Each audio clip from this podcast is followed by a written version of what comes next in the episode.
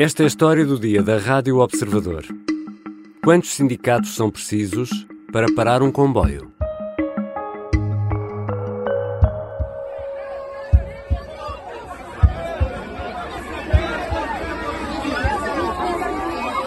As imagens de um comboio sobrelotado parado na linha de Sintra na noite de 1 de março reacenderam o debate sobre as sucessivas greves que afetam o setor ferroviário e, claro, os passageiros. Segundo os relatos, alguém acionou o travão de emergência porque não se conseguia respirar no interior das carruagens. Afinal, quantos sindicatos existem no setor ferroviário e que força têm? São representativos dos trabalhadores do setor ou a vontade de alguns consegue impor-se à de muitos? Vou conversar com a jornalista da secção de Economia do Observador, Beatriz Ferreira. Eu sou o Ricardo Conceição e esta é a história do dia.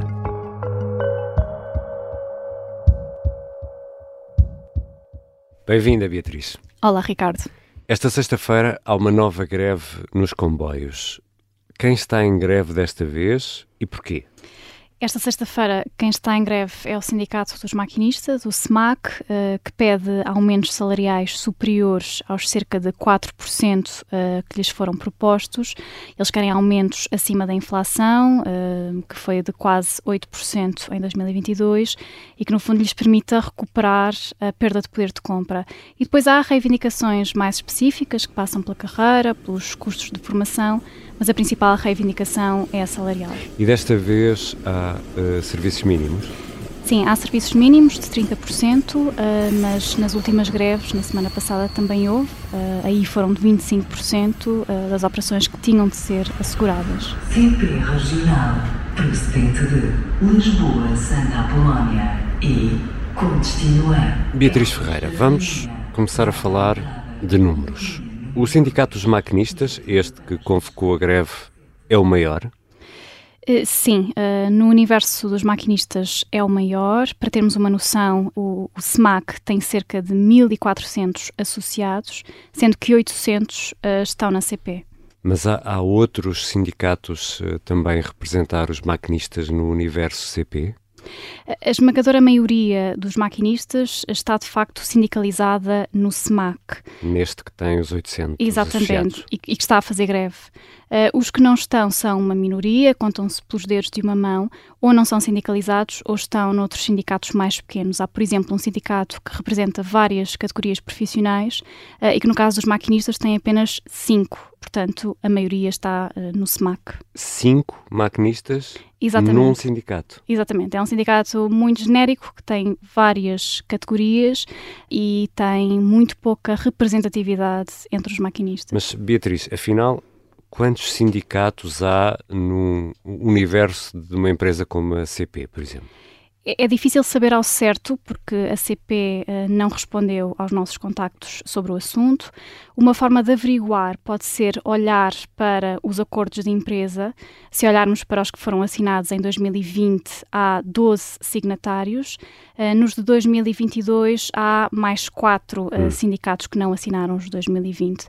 Mas esta é uma medida imperfeita, porque há sindicatos que podem não ter assinado o acordo de empresa, por exemplo, porque não concordaram e que ainda assim têm trabalhadores na CP. Hum. Portanto, tendo em conta os signatários dos acordos de empresa recentes e também um levantamento de dirigentes sindicais, uh, haverá cerca de 17 sindicatos na CP. 17 sindicatos? Exatamente. Só para esta empresa?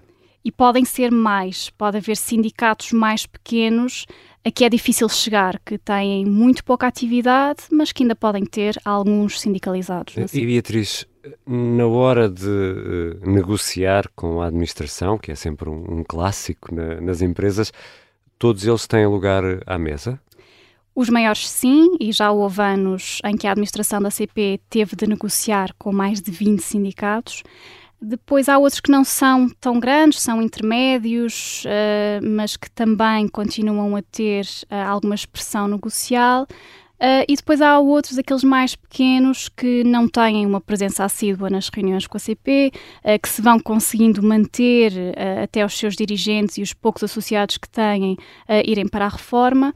E depois, dentro destes pequenos, há aqueles que são muito pequenos, mas querem participar hum. e não têm conseguido devido a alguns constrangimentos. Beatriz, e esses sindicatos que têm menos associados, meia dúzia de associados, se calhar, têm direitos mais limitados? De certa forma, sim. Uh, no acordo de empresa de 2020, que foi o primeiro em 20 anos, foi introduzida uma cláusula que retirava aos dirigentes dos sindicatos mais pequenos, aqueles que têm menos de 50 associados, o direito à dispensa sindical. Ou seja, não podem uh, estes dirigentes faltar ao trabalho para fazer trabalho sindical, para irem a reuniões hum. com a CP, para fazerem visitas sindicais. E há mesmo um sindicalista de um destes sindicatos sindicatos pequenos que continuam a receber as convocatórias da CP, uh, continuam a receber informação, mas depois um, não pode ir uh, às reuniões porque tem de gastar dias de férias, se é, quiser. Era ir. isso que te ia perguntar, então como é que faz? Uma opção é essa, é gastar de, dias de férias. Uh, outra opção que tenho usado é ir, na vez dele, um dirigente do sindicato que pertence à IP, à Infraestruturas de Portugal, uhum. e que, onde não há esta limitação e que, portanto, pode ir, pode gastar alguns dias para poder, para, para esse tipo de reuniões ou de trabalho sindical, Portanto, a alternativa seria gastar dias de férias ou faltas não uh, faltas injustificadas. A IP que, no fundo é quem gera a rede, a rede ferroviária, não é? Falaste aí nessa empresa que também é importante nesta hora das greves. Sim, exatamente, e que também fez greve na semana passada. Uh, acho que se falou pouco, fala-se mais geralmente da CP, uhum. uh, porque no fundo é a empresa mais visível que faz quando nós vamos a uma estação uhum. e não uhum. vemos o comboio, atribuímos logo a culpa à CP, mas de facto a IP também também fez greve uh, na semana passada, por causa foram os controladores de circulação e, e portanto, quando eles fazem greve, uh, também há perturbações na circulação. E afetam, por exemplo, os comboios aqui na região de Lisboa, do sul do Tejo, da, da, da Fertagos. Mas uh, voltando a isto, um, destes direitos iguais ou não, Falavas aí menos de 50 associados, estas fasquias eh, estão mais ou menos definidas, é isso? Sim, eh, ou seja, a dispensa sindical uh, depende do número de associados, portanto, os sindicatos maiores um, não só se podem os seus dirigentes dedicar-se exclusivamente ao sindicato, uhum. uh, isso acontece, por exemplo, no caso do SMAC, o António Domingos dedica-se exclusivo, porque é um sindicato muito grande, tem 800, 800 uh, portanto, associados só na CP. Portanto, o trabalho dele é, é o sindicato. Exato, é, é, é sindicalista, sim. E, portanto, nos sindicatos maiores, uh, mais uh, dirigentes podem faltar para esse trabalho sindical. Por exemplo, Uh, segundo o acordo de empresa, uh, nos sindicatos que têm entre 50 a 99 associados, uh, dois membros estão dispensados, podem fazer faltar para esse trabalho sindical. De 100 a 199 são três membros, de 200 a 499 associados são quatro membros e a partir dos 500 associados, seis membros podem faltar para trabalho sindical. E há os fundos de greve? Como é que isto funciona? O que é isto?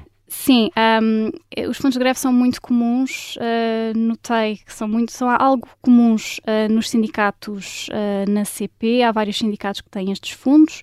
Há um caso em que ele foi suspenso nos últimos anos, porque foram anos de alguma paz social, mas entre aqueles que existem, eles continuaram ativos, são fundos para onde os trabalhadores descontam todos os meses uma determinada percentagem uh, da cota que, que uhum. pagam ao sindicato e que são acionados em dias de greve para cobrir o salário. Eles não cobrem o salário todo, cobrem só a parte fixa, aquelas componentes variáveis, subsídios, mesmo o subsídio de refeição não é coberto uhum. pelo subsídio de, de greve. Portanto, no fundo, vão só ao ordenado base, é Exatamente. Isso? E, portanto, o trabalhador, ainda que haja este fundo de greve, perde sempre alguma parte do salário. Agora, estes fundos não são ilimitados, mas uh, permitem aos sindicatos, sobretudo aos maiores, aguentar alguns dias de greve. Uh, e não nos esqueçamos que a CP passou por cerca de 10 anos de relativa paz social, em que não houve greves praticamente e em que estes fundos continuaram a ser alimentados e, portanto, o dinheiro entrava e não saía. Um, mas, como eu disse, nem todos os sindicatos têm, sobretudo os maiores, os maiores têm, por exemplo, o SMAC e o Sindicato dos Revisores são, são alguns maiores e eles têm fundo de greve. Já voltamos à conversa com a jornalista Beatriz Ferreira. Vamos eh, tentar perceber o porquê de tantos sindicatos para praticamente uma só empresa e que força tem, afinal, entre o universo de trabalhadores da CP. Vou agora aproveitar este momento para falar sobre O Sargento na Cela 7. Vai estrear já na próxima terça-feira. O Sargento na Cela 7 é uma série documental em podcast, pertence aos Podcast Plus do Observador. Em seis episódios, contamos esta história incrível de António Lobato, o português que mais tempo passou em cativeiro na guerra em África. Foram sete anos e meio em condições verdadeiramente deploráveis. É uma história que contamos em áudio, é uma história de sobrevivência, de guerra, uma história também de uma operação secreta para resgatar os prisioneiros, uma operação que provocou centenas de mortos e é também uma história de amor. O trailer já está disponível nas plataformas de podcast e no site do Observador. Os episódios estreiam sempre às terças-feiras e basta clicar em seguir para garantir que não se perde nenhum episódio. E há mais. Esta história é narrada pelo ator Pepe Rapazote e a banda sonora original que estamos aqui a ouvir é do Noiserve. O Sargento na Cela 7 estreia terça-feira. Estamos de regresso à conversa com a jornalista da secção de Economia, Beatriz Ferreira. Beatriz, todos estes sindicatos estão ligados a centrais sindicais? É aí que está o buzilis da questão? Na verdade, quase nenhum está ligado hum. às centrais sindicais que nós conhecemos, a CGTP, o GT. Uh, atualmente, a CGTP uh, ah, tem apenas um sindicato na CP e a UGT tem cerca de dois, três, mas uh, têm pouca expressão, não são muito representativos. São daqueles pequeninos? são dos mais pequenos, sim. Um, e há alguns até que eu tentei contactar e que não consegui, porque ou não me atenderam ou têm o site já desativado. Eu pedi uh, dados à CP sobre o número de sindicalizados e também para perceber um, se são independentes, se estão mais afetos às centrais sindicais, uhum. um, mas a CP não respondeu. Os números mais recentes que foram divulgados aos sindicatos têm, mais, têm cerca de 10 anos, um bocadinho mais de 10 uhum. anos. Portanto, muita coisa muda em 10 anos, claro, sabemos isso. Claro. Mas uh, permite pelo menos ter uma ideia um, de qual é que era o panorama. E na altura cerca de 93% dos trabalhadores da CP estavam sindicalizados, destes 10% Uh, eh, eram de sindicatos da CGTP e 5% da UGT, portanto, a grande maioria eram sindicatos independentes, uh, são organicamente independentes, uh, que se dizem independentes. Mas temos sempre aquela ideia, Beatriz Ferreira, que as greves nos transportes, e aqui estamos a falar de comboios, são uma forma, sobretudo, do PCP dizer eu estou aqui e tenho muita força. Já não é assim? É, e o PCP e a CGTP em específico uhum. já tiveram essa força no caso da CP. Uh, mas de facto, sobretudo ali nos anos 90, uh, surgem muitos sindicatos independentes que rompem com as centrais sindicais uh, por diversos motivos. Um deles é o facto de considerarem que eram muitas vezes chamados para greves e manifestações muito políticas e partidárias. eles queriam fazer a sua atividade sindical longe dessas cores políticas, ou então porque consideravam que não estavam a ser bem representados. Estes sindicatos das centrais, no início, são sindicatos muito gerais uhum. e os trabalhadores começaram começaram a sentir que, que tinham uh, reivindicações específicas da sua categoria que queriam ver uh, respeitadas um, e, portanto, começaram a criar estes sindicatos, que numa primeira fase, estes sindicatos independentes uh, são uh, sindicatos de classe, são uhum. representativos de categorias específicas. Ou seja, o dos revisores, ou dos Exatamente, maquinistas. as chefias intermédias, por uhum. exemplo. E depois, mais tarde, numa segunda fase, até mais recentemente, eles começaram a alargar-se, uhum. uh, à medida que a CP também se ia alterando, em que havia uma mobilidade interna, em que as pessoas, à medida que progrediam na carreira, passavam para, para outra categoria, por exemplo. Ou seja, para não perder o, o, trabalhador que, no fundo, era promovido para uma outra função e deixava de pertencer àquele sindicato. É Exatamente, isso? por exemplo. Portanto, para não perderem esses trabalhadores e também para conseguirem ganhar outros, portanto, para não ficarem só focados numa única categoria. Depois também houve fusões de categorias uh, ao longo dos anos e, portanto, isso também acabou por uh, pesar nessa decisão. Mas isso que estavas a falar desse uh, rompimento com, com, as centrais sindicais e, e ter mais sindicatos independentes, isso quer dizer que estas greves só têm motivações laborais? Bem, Ricardo, eu não sou dirigente sindical. Não, não és. Sobretudo da CP. Exatamente. Mas, de facto, aquilo que os sindicatos me disseram alguns é que se há coisa que eles não falam quando estão reunidos é de futebol e de política. Hum. Um, e, são sindicatos quando nascem, são organicamente independentes das centrais sindicais. Uh, isto não quer dizer que eles não continuem a dialogar com elas. Há sindicatos que ainda hoje continuam a receber comunicações da UGT, da CGTP, uh, ah, portanto, esse corte não foi necessariamente total. Uh, mas uh, não há, deixaram de agir em conjunto. Hum. E uh, no caso da CP, alguns sindicatos, mais recentemente, no ano passado, juntaram-se até numa plataforma, uma plataforma de oito sindicatos, no fundo para juntar aqui forças, onde eles têm definido formas de luta conjuntas, nomeadamente em relação às greves, e portanto têm posto de lado aquilo que os separa e têm tentado juntar forças numa única plataforma.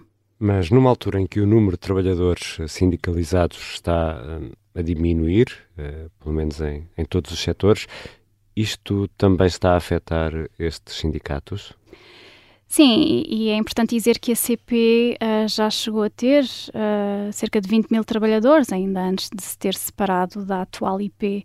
Uh, portanto, é normal que os sindicatos uh, encolham os jovens também. Uh, hoje em dia são menos sindicalizados que os trabalhadores mais velhos um, e alguns sindicatos, sindicalistas e dirigentes com quem falei lamentam que alguns sindicatos não tenham conseguido renovar-se. Eles dizem mesmo que eles ficaram caducos uhum. um, e que alguns não conseguiram trazer este, esses jovens. Mas depois também há uma onda de sindicatos que mais recentemente um, se começaram também também a renovar. Há, por exemplo, um, um sindicato que é o Sindicato das Oficinas, que, que, portanto, que trabalha mais junto das oficinas da uhum. CP, uh, eh, que tem um dirigente que é muito jovem, tem 28 anos, uh, e, portanto, há, há em alguns sindicatos essa assim, tentativa de ir chamar os trabalhadores mais novos, uh, mas de facto a, a CP perdeu muitos trabalhadores ao longo dos anos. CP Lisboa, continua, Sintra, foi suprimido. Beatriz, falavas na, nessa plataforma que reúne os sindicatos. É nessa plataforma que se decide quando é que se faz greve, que sindicato é que faz greve, a que horas e a que dias?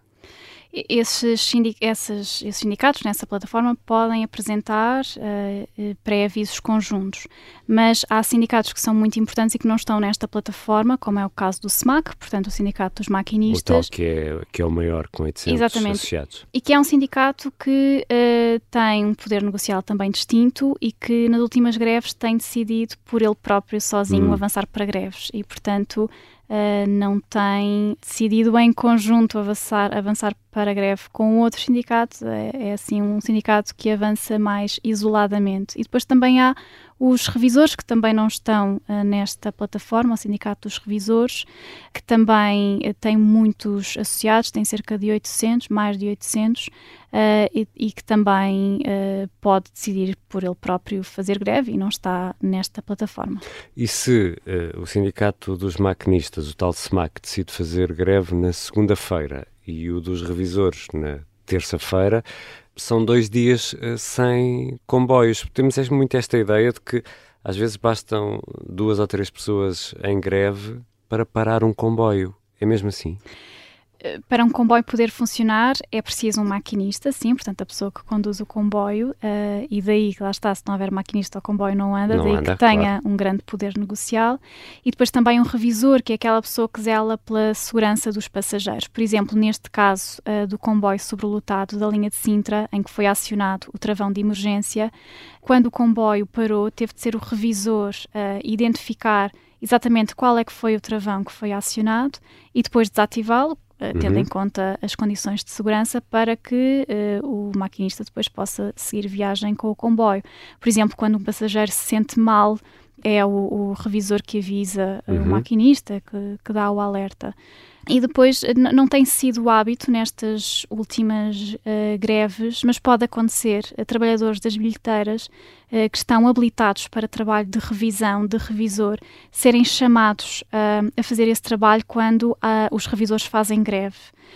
Mas nos pré-avisos, os sindicatos têm estabelecido que se estes trabalhadores forem chamados a substituir os revisores, eles podem entrar imediatamente em, Em greve também. Exatamente. Uh, mas isto não tem sido feito uh, Uhum. nas últimas greves porque a adesão tem sido em massa.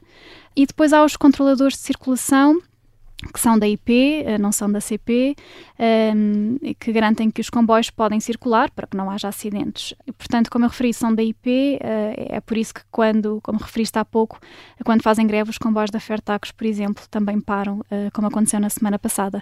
E depois há os manobradores, uh, que também são importantes, mas mais nos comboios regionais e interregionais, não tanto nas grandes cidades. Então, por tudo isso, Beatriz, que estás a explicar, eh, para que um comboio possa circular, é verdade, duas ou três pessoas para um comboio.